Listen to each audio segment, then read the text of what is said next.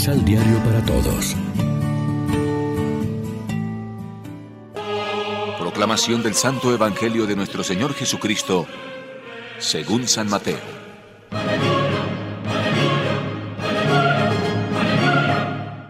Entonces la madre de Santiago y Juan se acercó con ellos a Jesús y se arrodilló para pedirle un favor. Jesús le dijo, ¿Qué quieres? Y ella respondió, Aquí tienes a mis dos hijos. Manda que en tu reino se siente uno a tu derecha y otro a tu izquierda. Jesús contestó a los hermanos, No saben lo que piden. ¿Pueden ustedes beber la copa que yo tengo que beber? Ellos respondieron, Podemos. Jesús replicó, Ustedes beberán mi copa, pero a mí no me corresponde concederles que se sienten a mi derecha y a mi izquierda. Eso será para quienes el Padre lo haya dispuesto. Al oír esto los otros diez se enojaron con los dos hermanos. Pero Jesús los reunió y les dijo, Ustedes saben que los jefes de las naciones se portan como dueños de ellas y que los poderosos las oprimen. Entre ustedes no será así. Al contrario, el que aspire a ser más que los demás se hará servidor de ustedes.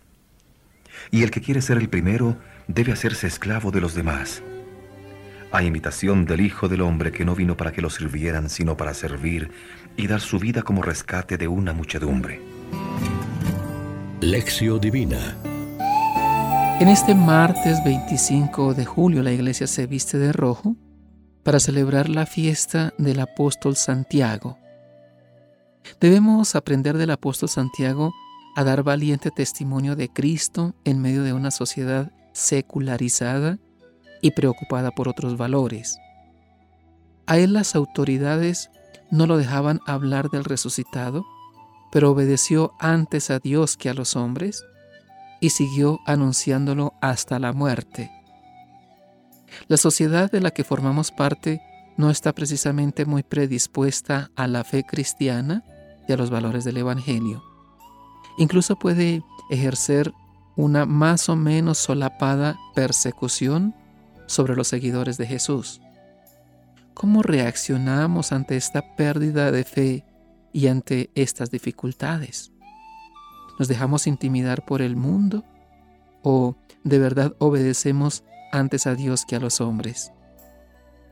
El ejemplo de Santiago nos invita a ser fieles a Cristo y a difundir esta fe en torno nuestro. Hemos de estar dispuestos a dar este testimonio incluso cuando de por medio hay, como nos ha anunciado Pablo, humillaciones, sufrimientos, persecuciones y hasta muerte. Igual que Santiago, que se dejó conquistar por Cristo y luego fue su testigo con todas las consecuencias. Debemos aprender otra lección de Santiago, su maduración espiritual hasta llegar al estilo de humildad servicial que le enseñó Jesús.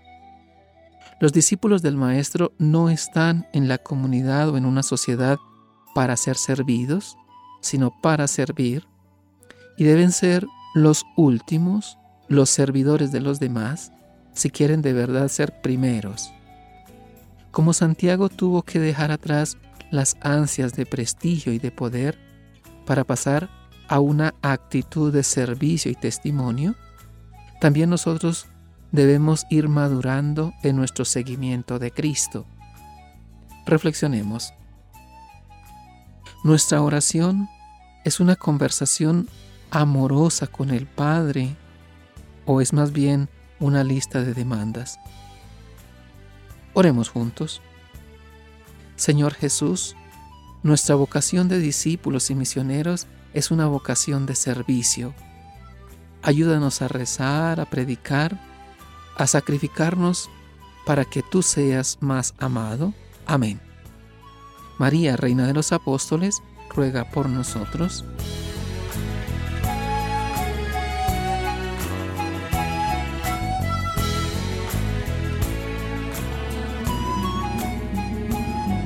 Complementa los ocho pasos de la Alexio Divina adquiriendo el emisal Pan de la Palabra en Librería San Pablo o Distribuidores.